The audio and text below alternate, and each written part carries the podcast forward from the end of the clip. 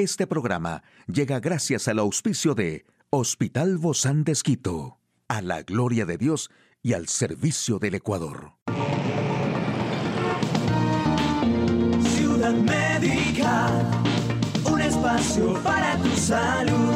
Hola, ¿qué tal? Qué gusto poder acompañarte. Yo soy Ofelia Díaz de Simbaña en este mundo tan apasionante de la salud.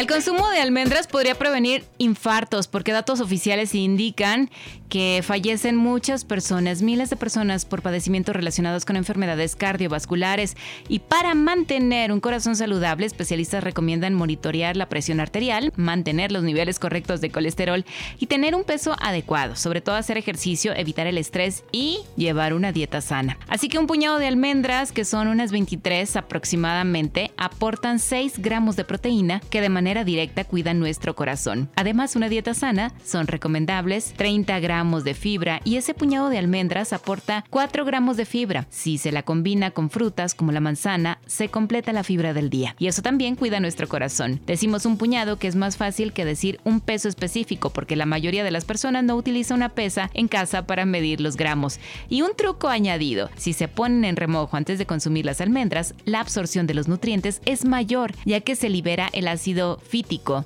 que contienen y que es un estupendo antioxidante natural.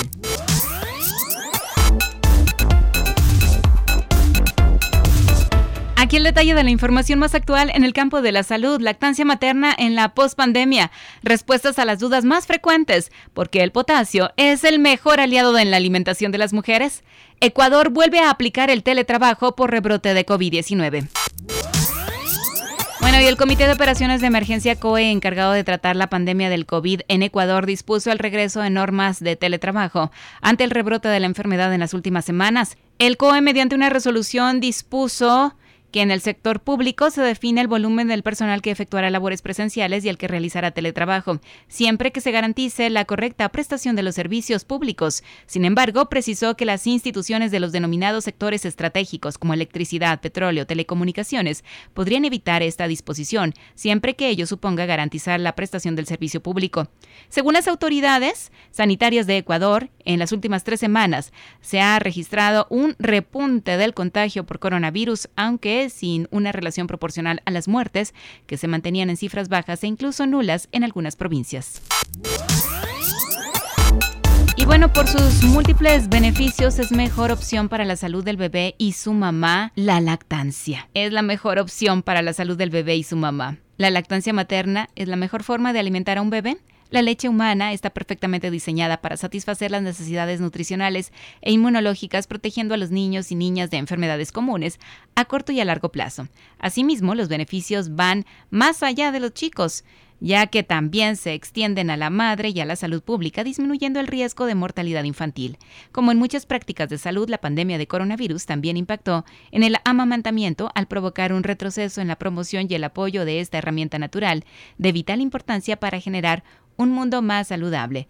El contacto social restringido de familiares y amigos también contribuyó al deterioro del apoyo a la lactancia. Ahora el mayor desafío consiste en retomar los estándares prepandemia, elaborando estrategias de promoción y protección. A largo plazo, se previene la aparición de sobrepeso y obesidad infantil. Al inicio temprano del amamantamiento, también se reduce el riesgo de hemorragia posparto y de padecer anemia y deficiencia de hierro. Además, disminuye el riesgo de padecer cáncer de mama y ovario. Whoa.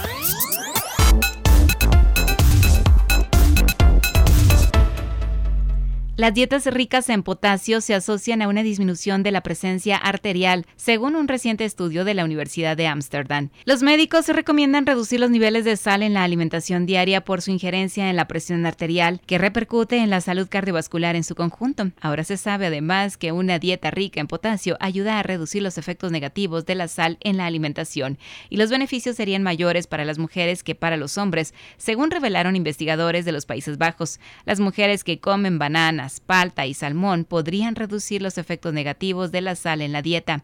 Según un estudio, así es que vieron que el consumo de potasio en gramos por día se asoció con la presión arterial en las mujeres y a medida que aumentaba la ingesta la presión arterial disminuía. En general, encontraron que las personas que tenían la ingesta más alta de potasio tenían un riesgo 13% menor de eventos cardiovasculares en comparación con las que tenían la ingesta más baja. Hoy en Médico Directo hablaremos sobre fatiga ocular por el exceso de pantallas en nuestros pequeños de la casa. ¿Quiere saber usted más de este tema? Lo invito a que nos acompañe. Una charla amigable con nuestro invitado. Hoy recibimos con mucho agrado a la doctora Sandra Páez, ella es oftalmóloga del Hospital Bozán de Esquito. Gracias Sandra por acompañarnos, bienvenida.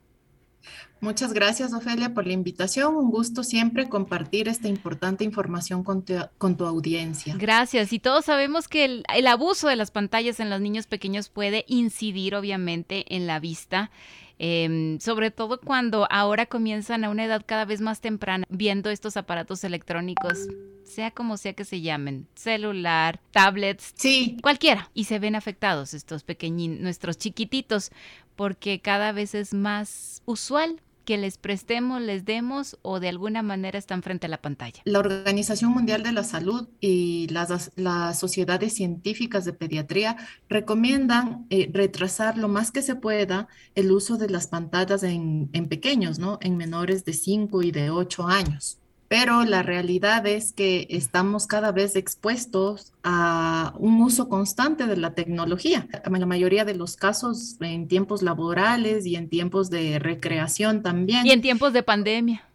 Y con el tiempo de pandemia, pues esto ha sido mucho más.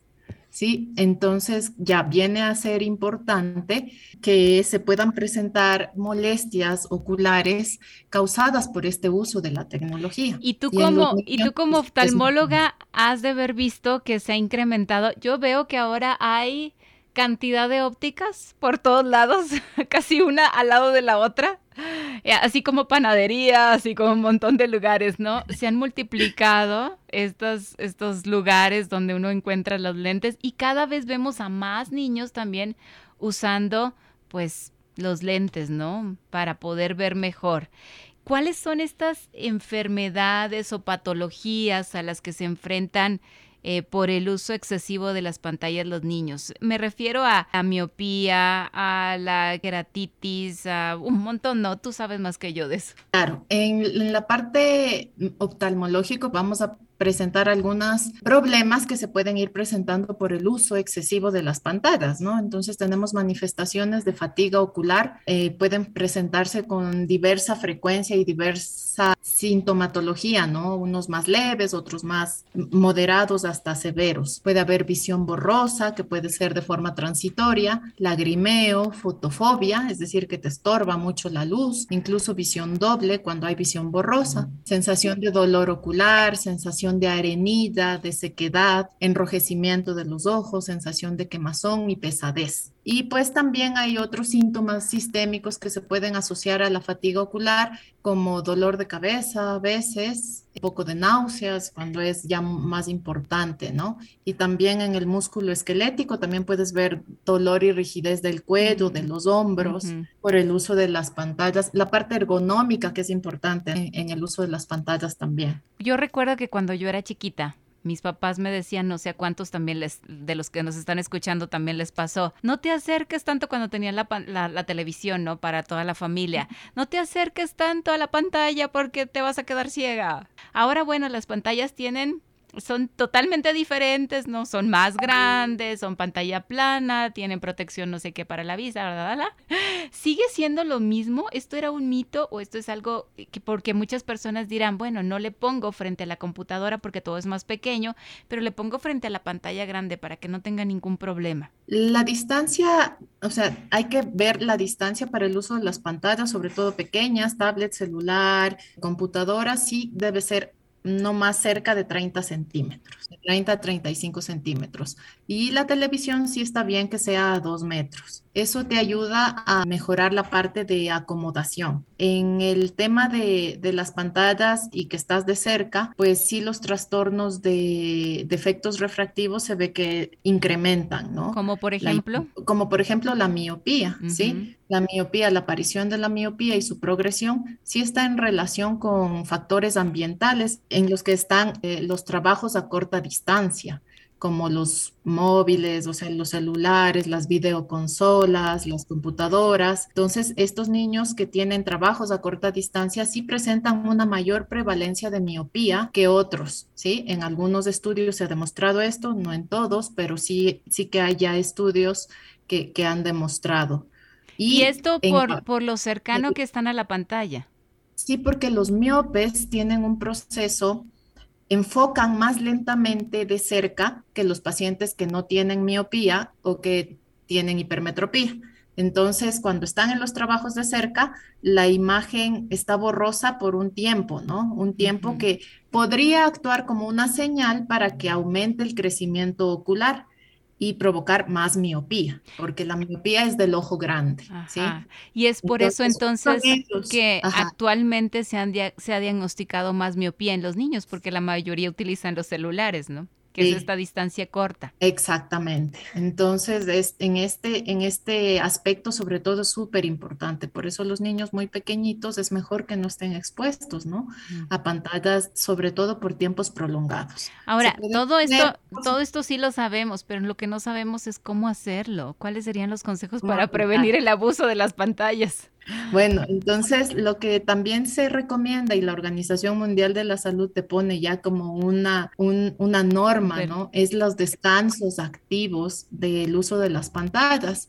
Esto es, bueno, hay una regla que es 20-20-20, ¿no? Entonces, cada 20 minutos eh, de, uso de la pantalla o de la visión de cerca, los trabajos a corta distancia, eh, descansar para parpadear voluntariamente por 20 segundos y enfocar también a 20 metros. 20 minutos de pantalla, 20 segundos de descanso para parpadear. Y enfocar por 20 segundos a 20 metros. Es decir, tienes que ver a algo que esté muy, muy lejos y tratar de enfocarle bien, ¿no? Fijarte bien en esa, en, eh, a la distancia. Muy bien. Y puedes retomar las actividades. También aumentar el tiempo de estancia al aire libre en los niños, ¿no? El encierro en realidad es otra de las razones que van a, van a producir un aumento de la prevalencia de miopía en la pandemia que estuvimos tanto tiempo, ¿no?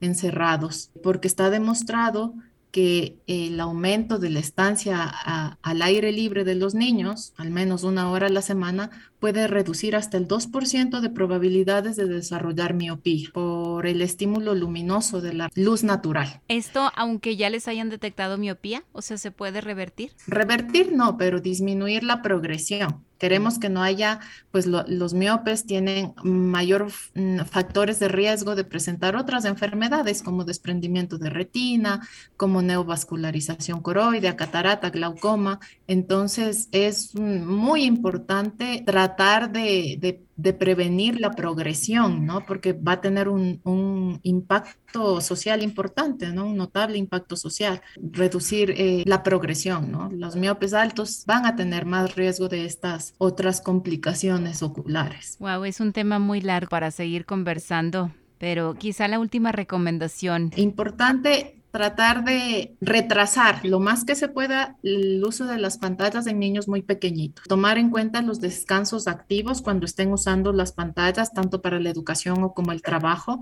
Tener una buena ergonomía, ¿no? Una buena iluminación, que no haya reflejos ni destellos de luz demasiado importantes en, las pantallas cuando estén trabajando, buena iluminación ambiental, buena ventilación ambiental y sobre todo si es que las molestias son persistentes, hacer una valoración oftalmológica, ¿no? Si es que tenemos mucha sensación de cuerpo extraño, de sequedad, enrojecimiento permanente, sensación de dolor ocular o visión borrosa permanente, ya son signos de alarma que nos indican que requerimos una valoración oftalmológica pronta. Muy buenas las recomendaciones. Gracias, doctora Sandra Páez, oftalmóloga del Hospital Bozán de. A usted, amigo y amiga, a seguirnos cuidando, por favor. Hasta la próxima. Puedes escuchar de nuevo este programa en radio hcjb.org. Este programa llegó a usted gracias al gentil auspicio de Hospital Bozán de Esquito, a la gloria de Dios y al servicio del Ecuador.